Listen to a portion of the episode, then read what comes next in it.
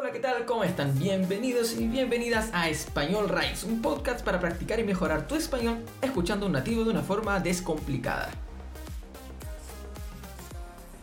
Muy bien, muy bien, muy bien. Eh, hoy quiero hablar de eh, un asunto tal vez ya muy comentado por muchas personas, pero que yo lo quería traer de una forma más eh, para que puedas practicar, ¿sí?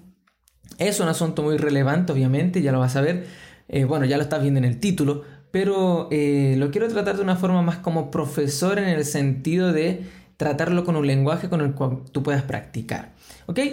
Muy bien. La... Estaba leyendo el otro día una noticia, hace, hace algunos días, que me llamó la atención. De hecho, es una noticia que trabajé con algunos alumnos de mis cursos particulares eh, porque tenía primero un vocabulario que sirve bastante en el cotidiano, pero también en el día a día, pero que hoy por hoy también ha sido un tema de estudio.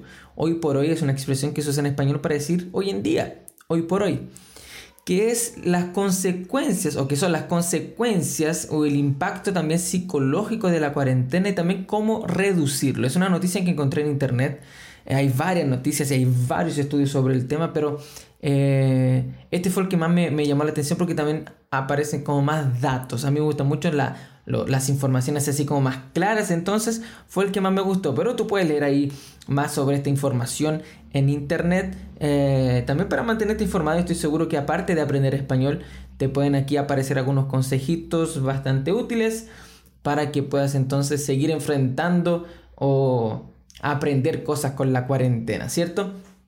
Como te decía, es un estudio y voy a leer primero un resumen que yo hice de la noticia, ok, para que puedas escuchar bastante español y después voy a ir desglosando esto, o sea, voy a ir como más punto por punto. ¿Te parece? Dice así el resumen entonces del brote de la enfermedad por coronavirus que eh, fue, eh, vamos a decir así, registrado en, diciembre de 2019.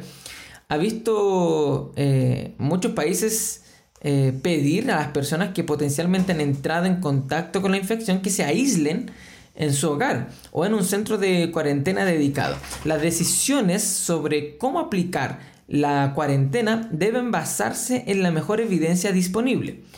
Eh, ellos entonces en la noticia hicieron eh, una revisión del impacto psicológico de la cuarentena utilizando tres bases de datos electrónicas. Entonces en la noticia aparecen todas estas informaciones, hay muchas cosas ahí más eh, claras sobre la noticia.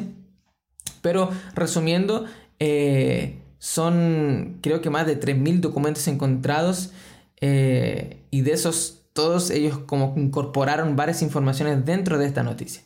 La mayoría de los estudios revisados informaron efectos psicológicos negativos incluyendo los síntomas de estrés postraumáticos, confusión y enojo también. Recuerda que las palabras, eh, la palabra síntoma no es síntoma, es síntomas, ¿ok? Eh, confusión, enojo y postraumáticos también. Los factores estresantes incluyeron una mayor duración de la cuarentena, temores de infección, frustración, aburrimiento, suministros inadecuados, información inadecuada, eh, pérdidas financieras y estigma.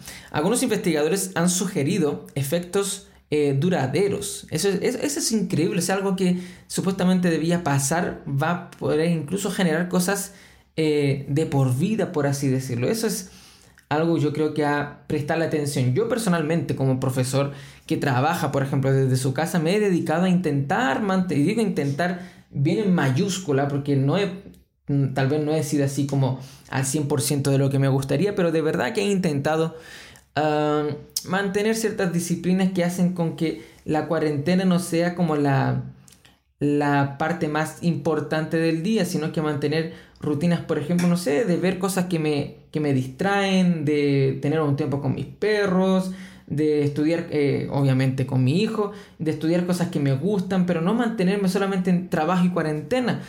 Porque la verdad es que, y ahora lo veo en el estudio, eso puede ser muy dañino, muy peligroso para nuestra salud mental. Así que creo que este estudio me, como que me confirmó varias cosas que yo había estado pensando en relación a, mi salud mental y en la cuarentena.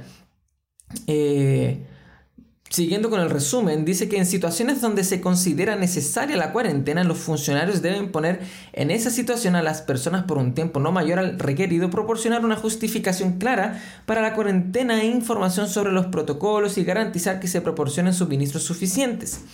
Entonces, quiero, quiero tocar aquí algunos puntos específicos. Como ellos eh, bueno, tú vas a ver en la noticia que uno de los puntos principales, o sea, uno de los, ¿cómo puedo decir? Uno de los impactos principales eh, psicológicamente hablando de la cuarentena es el estrés agudo, ¿ok?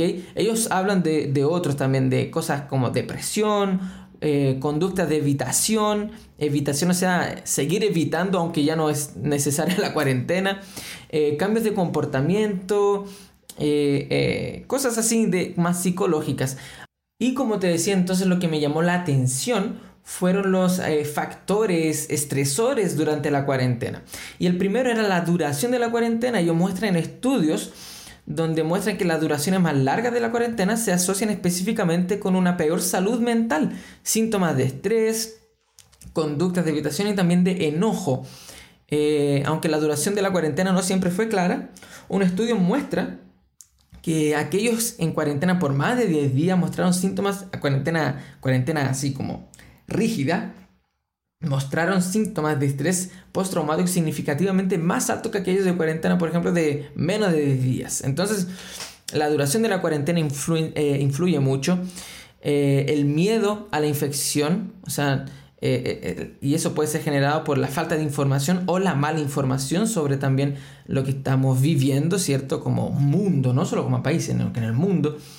La frustración y el aburrimiento también son agentes eh, eh, principales ahí en esto del estrés.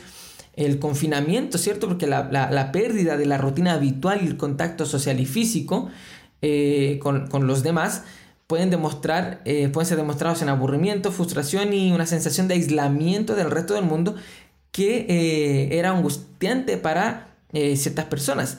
Otras cosas también que son principales en todo esto de la cuarentena ver reflejado en, una conducta de estrés son los suministros inadecuados. Y aquí ya es un tema más técnico en el cual yo no quiero entrar porque tal vez no sé tanto del asunto como para poder hablar del asunto, pero me llamó la atención también que incluso eso puede generar traumas a partir de, de una falta de información. Y por hablar de información inadecuada, eh, muchos de los participantes que, eh, que, estaban en esta encuesta, en estos estudios, eh, citaron informaciones deficientes de las autoridades de salud de sus respectivos países y eso generaba, se convertía en un factor estresante. Entonces, eso también nos, muestra la, la, importancia de informarnos, no solo informarnos, sino que informarnos bien sobre esto del coronavirus. Los mismos participantes informaron una falta percibida de transparencia por parte de los funcionarios de salud de sus gobiernos. Eso es muy importante. Otros eh, factores estresores, por así decir, eh, pueden ser las finanzas, porque obviamente tal vez todos, y en esto me incluyo en ese grupo, todos nos vimos afectados en esa parte un poco más financiera, porque todo cambió.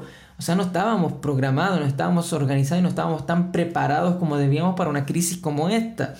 Entonces esto también se puede convertir en un agente estresor. ¿sí? Así que, como te digo, como profesor yo creo que es importante parar un poco, y esto te lo digo como un consejo, parar un poco y pensar en las cosas, no dejar que, ya estamos pasando por algo difícil que es la cuarentena, ¿no? Pero no dejar que eso nos quite ahí la, la vida, o sea, en el sentido de, de, de, de estar estresados y enojados y tener conductas ahí más marcadas psicológicamente, en nuestra salud mental. Entonces te quise traer esta, noticia en forma de podcast, de conversación, eh, primero para eh, que puedas escuchar, como te decía, un nativo hablando español, pero más que nada para, eh, me siento la responsabilidad, por así decir, de poder animarte a, a, tomar cuidado con ese tipo de cosas, estar siempre atento y alerta y buscar una forma de cuidar de tu salud mental, de, cuidar de tu psicológico, de cuidar de, tu emocional y todo eso, para que podamos salir de todo esto, porque esto una hora va a pasar, pero la idea es que podamos salir de todo esto de una forma de una forma mejor, o sea, mejor de lo que entramos aprendiendo y entendiendo las cosas de una otra perspectiva, ¿ok? Como te decía, entonces eso es lo que yo quería traer hoy para el podcast, espero que te haya eh, gustado esta primera información, puedes buscar más información en Google sobre estos estudios que están haciendo sobre los efectos eh, psicológicos eh, con esto de la cuarentena. Y si quieres compartirme algo, me puedes compartir en el Instagram, ¿cierto? En español ahora. Y estaré muy feliz de saber que esta materia de alguna forma te ayudó y voy a intentar, eh, tú que estás escuchando esto vas a saber el porqué de ciertas publicaciones en Instagram, porque voy a intentar hacer cosas para animar a la gente que está estudiando español y tomar cuidado ahí con su salud mental también, ¿ok? Un fuerte abrazo, muchas gracias por haber escuchado hasta aquí el podcast de hoy, el episodio de hoy. Y te espero a ti y a todos los que nos están escuchando en un próximo episodio en el Español Raíz, nuestro podcast de español eh, con nativo. Un fuerte abrazo, adiós. Don't you